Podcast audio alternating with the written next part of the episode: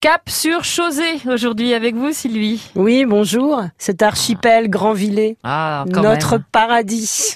Le paradis puisque franchement quand on arrive sur Chausée, on se sent vraiment ailleurs et dépaysé malgré tout. hein. C'est sûr. Alors euh, c'est vrai que on s'attend pas du tout à ça. C'est souvent la surprise pour ceux qui ne connaissent pas, non Suivant l'heure des marées, euh, c'est jamais le même paysage en fait, donc c'est quand même complètement euh, époustouflant. Plage de sable fin. Voilà, mer bleue. Il n'y a pas de cocotier mais il y a des phoques marins. Oui, c'est ça.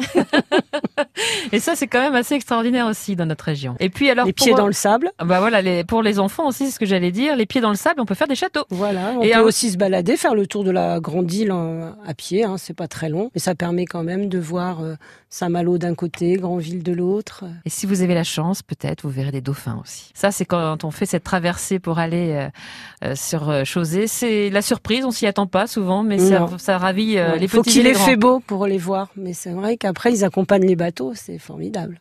Donc euh, Chausée, c'est le coup de cœur euh, petit futé pour vous, Sylvie, cet été. C'est le l'endroit pour moi magique euh, dans le sud Manche. C'est vraiment dépaysant, c'est beau. C'est pas loin de Grandville, 17 km. Et en fait, à Chausée, on dit qu'il fait toujours beau. Il y a un microclimat, mais on Voilà, ne le dit c'est pas. ça.